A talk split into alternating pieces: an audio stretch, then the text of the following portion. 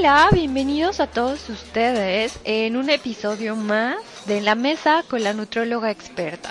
Mi nombre es Leslie Monteagudo, yo soy la nutróloga experta y no olvides seguirme en Twitter, estoy como arroba nutrólogae, primera y última letra con mayúscula.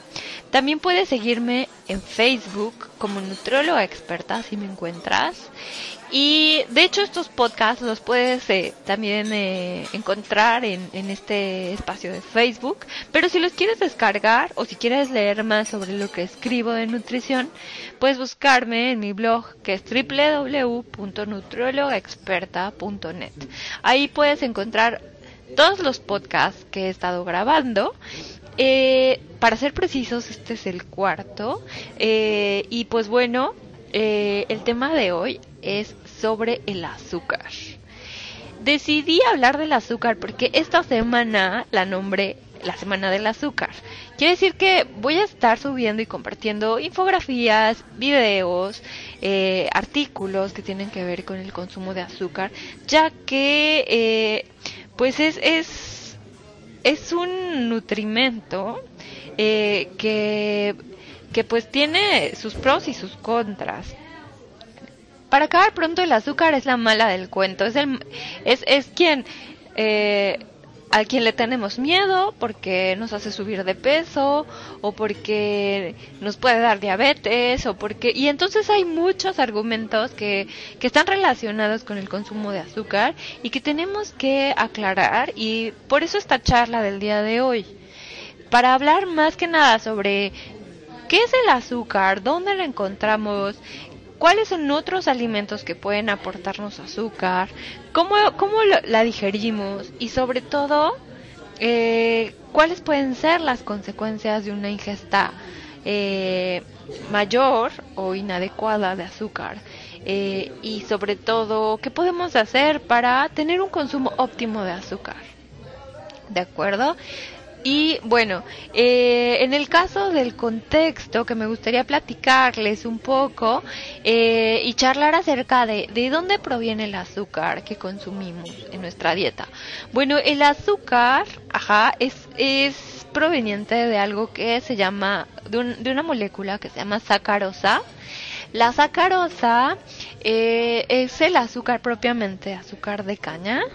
Y bueno, eh, esta eh, la podemos encontrar en, la, en, el, en, el, azúcar refinada o eh, viene, también puede estar en, en, en, otro tipo de alimentos, ajá, pero ya como componente añadido o, o de forma, eh, de, de, otra forma eh, distinta. Por ejemplo, eh, existe el azúcar que proviene de las frutas, que se llama fructuosa, o el azúcar que proviene de la leche, que se llama lactosa. Justo hablamos de la intolerancia a la lactosa en el episodio pasado. Eh, y creo que vale la pena mencionar que también existen otro tipo de azúcares, pero eh, que son mucho más complejos, como por ejemplo el almidón que se encuentra en los cereales, pero este es un polisacárido, quiere decir que contiene más moléculas de, monosacáridos y que bueno, por lo tanto su digestión va a ser distinta. Propiamente en el caso de, eh, de la sacarosa, eh, o azúcar de caña, pues bueno, eh, existen diversas presentaciones, eh, como la, el azúcar refinada o también la mascabada. La diferencia entre una y otra es que es el proceso de obtención, o sea, de refinación. Eh, la mascabada es un azúcar que, que no es refinada, por lo tanto el color es distinto, es más cafecito. Sin embargo, sigue aportando calorías sigue aportando la misma cantidad de calorías. Eh, entonces, bueno, ahí vamos a desmitificar un poco porque sí existen las personas que creen que por ser más cavada, pues es más natural, le hace menos daño y, y sube menos de peso la, la, persona, pero en realidad el aumento de peso no se da por el tipo de azúcar, eh, el aumento de peso se da por la cantidad, la cantidad de azúcar que está ingiriendo el cuerpo.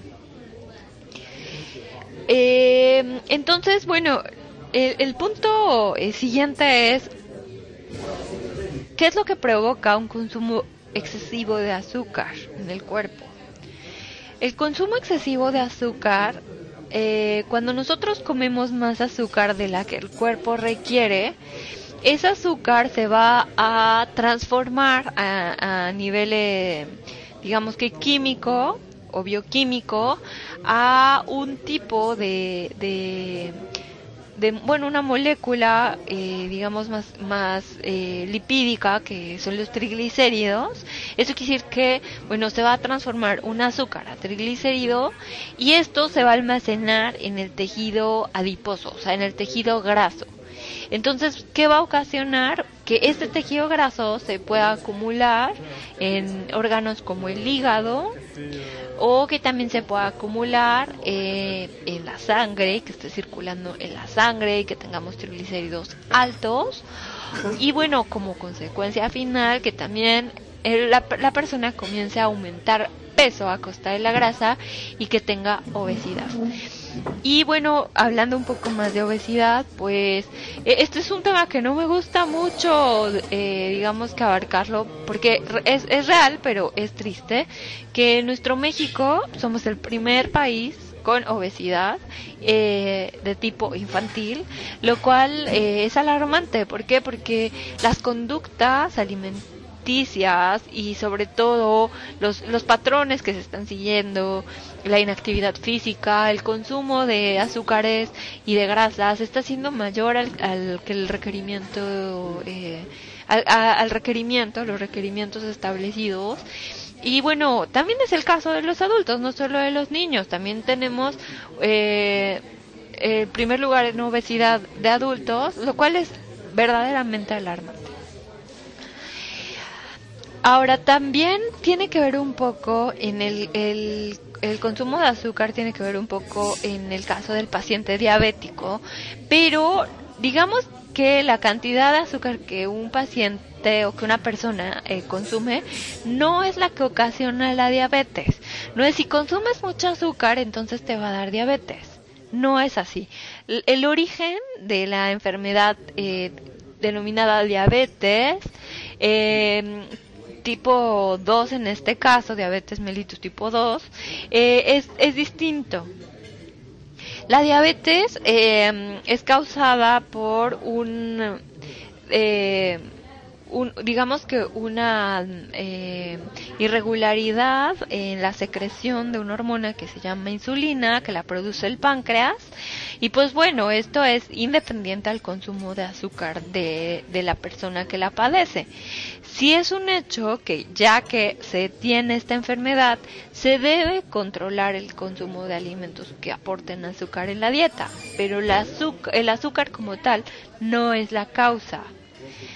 Hay muchos mitos al respecto, creo que voy a hacer un podcast que hable de la diabetes, porque es todo un, todo un tema. Eh, bien, entonces eh, eh, son, son consecuencias eh, tanto eh, metabólicas como también consecuencias que, que, que, bueno van llevando al cuerpo también a, a que a que bueno vaya habiendo una glucosilación así se le llama de tejidos y esto vaya ocasionando daños a, a lo largo de, de, del tiempo. Entonces es muy importante que regulemos la ingesta de, del azúcar eh, del azúcar en la dieta.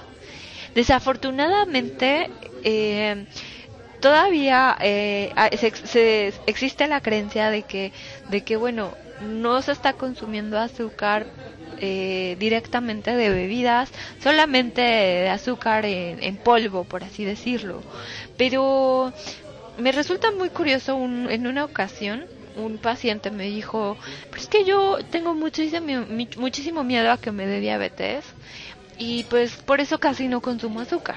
Entonces al hacerle un recordatorio de 24 horas, el cual es una herramienta para la evaluación dietética, o sea, evaluar qué es lo que está consumiendo el paciente de manera eh, retrospectiva, o sea, un día antes, me empezó a platicar cómo fue su día anterior.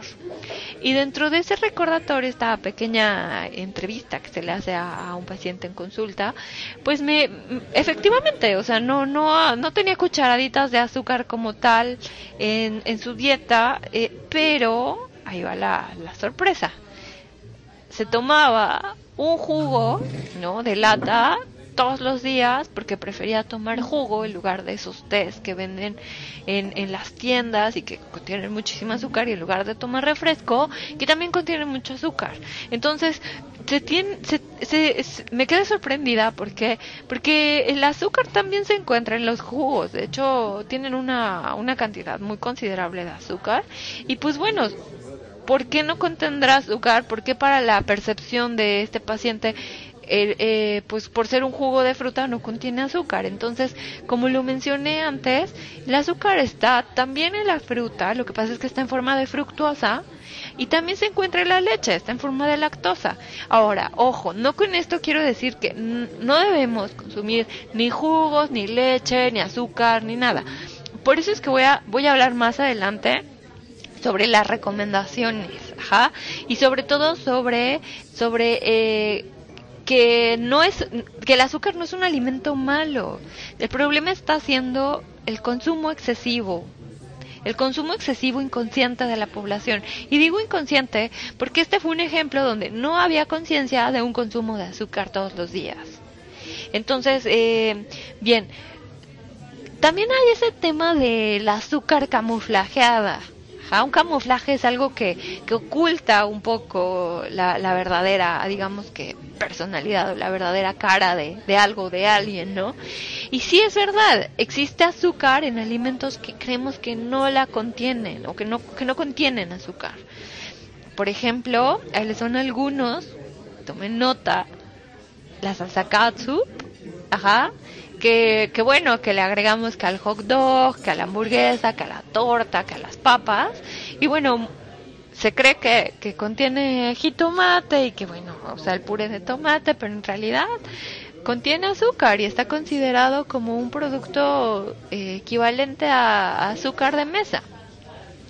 También hay eh, algunos aderezos eh, industrializados contienen azúcar, algunos, eh, algunas, digamos que salsas como salsa barbecue, como, salsa eh, eh también eh, salsas teriyaki, que, que, que son salsitas agridulces y que también contienen azúcar. Y bueno, no lo detectamos como tal. Ajá, también puede estar escondida en, en pan, ajá, en panadería, en, galletas, evidentemente, en mermeladas, que a pesar de que, bueno, la mermelada es un producto que deriva de frutas, que, son frutas generalmente altas en pectina para tener esa consistencia gelosa, bueno, existen algunas presentaciones de mermeladas donde el azúcar es añadida, o sea, independientemente de la, de la fructosa que contiene ese producto, le agregan más azúcar. Entonces, bueno, también hay, hay un extra de azúcar para ese tipo de, de, ejemplos. Jugos, bueno, hay jugos con azúcar añadida también. Entonces, ojo con eso. O sea, aparte de la fruta que contiene el jugo, hay más azúcar, refrescos, bebidas eh, de sabor, bueno, y, como ya mencioné, bueno, aderezos y, y salsitas, ¿no? Entonces es, es, nuestro trabajo realmente como, como profesionales de nutrición dar a conocer esta información dar a conocer esta información que, que en ocasiones no se tiene detectada, no se tiene registrada, por así decirlo, y que tenemos que ser más cuidadosos, sobre todo en leer esas etiquetas de los productos, eh, de los productos alimenticios, y es, es una tarea constante para las, las amas de casa o también eh, hombres o bueno la población en general debemos aprender a leer las etiquetas de los productos, porque no sabemos leerlas, es un hecho, hay que educarnos a ver la etiqueta y no solo leer las calorías, sino realmente revisar a, costa de qué nutrimentos son esas calorías. Tenemos que ser más analíticos y menos, menos generales en el sentido de decir, ay, tiene muchas calorías. O sí, pero calorías a costa de qué? De grasa, de proteínas, de azúcares. Entonces, ojo con esa parte. En el caso de los hidratos de carbono, en las etiquetas viene siempre señalado hidratos de carbono totales y viene una cifra.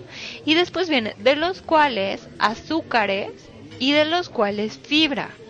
Entonces, revisemos que esa, e, esa cantidad de azúcares no sea más de la mitad de carbohidratos del producto, porque si es más de la mitad, entonces estamos hablando de que el alimento contiene, o el producto alimenticio es más azúcar que otra cosa, ¿no? Entonces, ojo con esa parte. Y la fibra, bueno, revisemos que sea mayor a 3.2 gramos por porción. Generalmente las porciones de los productos son de 30 gramos un poco más, entonces debe ser más de 3 gramos, ajá, por porción para que sea un aporte de fibra considerable. También ya hablamos en el primer podcast que hice hablé sobre la fibra. Si no lo has escuchado, te recomiendo que lo escuches para que para que conozcas más sobre la fibra dietética y sobre todo que aprendas más sobre nutrición. Y pues bueno, los consejos, vamos a la parte práctica, ¿no? ¿Qué debemos hacer para cuidar nuestra ingesta de azúcar y sobre todo para, para no restringirla completamente? Porque, porque hoy, hoy en día el boom de los edulcorantes o de los sustitutos, pues es lo de hoy, o sea, hay, hay una gama enorme de edulcorantes naturales y artificiales y pues bueno, o sea, la otra vez que estaba tomándome un café en unas tienditas de estas muy conocidas que no diré nombres, ah, pero eh, vi, observé a una persona que, que, bueno, estaba tomando una bebida tamaño grande y le agregó cuatro sobres de, de Splenda a su bebida. Entonces se me, se me hace algo tremendo. O sea, ¿por qué? Porque como no contiene entonces azúcar y quiero que me sepa dulce, entonces le agrego cuatro sobres ojo con esa parte. Tenemos que aprender un poco más acerca de, del azúcar y sobre todo de los sustitutos. Tres recomendaciones puntuales, útiles y prácticas para que optimices tu consumo de azúcar. Número uno, ajá, cuida eh, el, eh, el, consumo de azúcar de mesa o el azúcar refinada o mascabada. ¿Y a qué me refiero con cuida? Vigila que, bueno, eh, en las bebidas que pueda hacer, por ejemplo, eh, bebidas como, como agua de frutas o bebidas como café que ya esté preparado o algún té que compres en el, en el digamos que en el, en la tiendita, etcétera. O sea, que, que estas bebidas que son azucaradas, bueno, vigila que no sobrepases una cantidad mayor a, un vaso diario de 240 mililitros, porque ahí se te puede ir el azúcar del día que a lo mejor podrías utilizar para endulzar un té que preparaste en casa o para eh, a lo mejor eh, otro tipo de, de, de, a lo mejor para un postre o a lo mejor para otro tipo de alimento. Entonces, ojo con las bebidas comerciales, no que tu ingesta no sobrepase más de una taza y que no sea todos los días, o sea, a lo mejor una taza ya sea de jugo o de té o de estas bebidas comerciales, una vez por semana y procura que sean naturales. O sea, si vas a tomar un jugo, en vez de que sea de lata, mejor ve y, compra ese jugo prensado que venden recién hecho, ¿no? Recién preparado. Número dos, ajá. Eh, en el caso, por ejemplo, de postres te sugiero que, bueno, el día que consumas un pastel, un postre o, o alguna, digamos que flan o galletita, eh, procura que si lo vas a acompañar con café o con té, que esta bebida ya no contenga ni leche ni azúcar, para que entonces le ayudes un poquito a ese tiempo que es el postre y que no tengas una, una sobreingesta de azúcar en un solo momento. Hablando de postres, un tip que les recomiendo mucho a, mis pacientes es que compartan el postre. O sea, siempre que pidan un postre, les aseguro que va a haber alguien que va a querer compartir con ustedes. Entonces, compártanlo. No coman postre todos los días. puedes darte el lujo de comer postre de vez en cuando, ajá, a lo mejor dos veces a la semana. Y esas dos veces a la semana compártelo. No solo te vas a volver una persona más generosa, sino una persona que cuida su salud. ¿De acuerdo? Y bueno, por último, número tres. Eh, Súper importante. Eh, procura que eh, estos alimentos que tienen azúcar añadida, procura identificarlos. Eh, es decir, lee las etiquetas de los productos. Revisa lo que compras en el súper. Ajá, revisa, compara, date un tiempo, date un tiempo para hacer este análisis. Ajá, es decir, bueno, si vas a comprar a lo mejor eh, en toda esta gama de productos de salsitas que te platico o de aderezos, bueno, si vas a comprar un aderezo, o sea, mejor compra uno que sea base de balsámico con oliva o una vinagreta o prepara una vinagreta en casa Ajá, a que compres a lo mejor un rancho, a lo mejor que compres un, otro aderezo que pueda contener el azúcar que, que, que pudieras consumir en otra parte del día. Ajá, entonces revisa etiquetas, es la recomendación número 3. Espero que te sea eh, de utilidad esta información que te he dado hoy. Se me está acabando el tiempo, la verdad es que quisiera seguir platicando más acerca de, este tema, pero bueno, eh, no te pierdas mi próximo episodio eh, del siguiente viernes. Es un gusto estar contigo, es un gusto saber que me escuchas, leer tus, tus comentarios. Por favor, no dejes de escribirme qué opinas, qué te parecen estos podcasts. Y siempre doy respuesta a todos esos comentarios. Eh, y bueno, le agradezco muchísimo a Checo que me ayuda en los controles y que gracias a él este programa puede ser posible porque es un trabajo en equipo. Y bueno, no me queda más que decirte nos vemos. Hasta la próxima.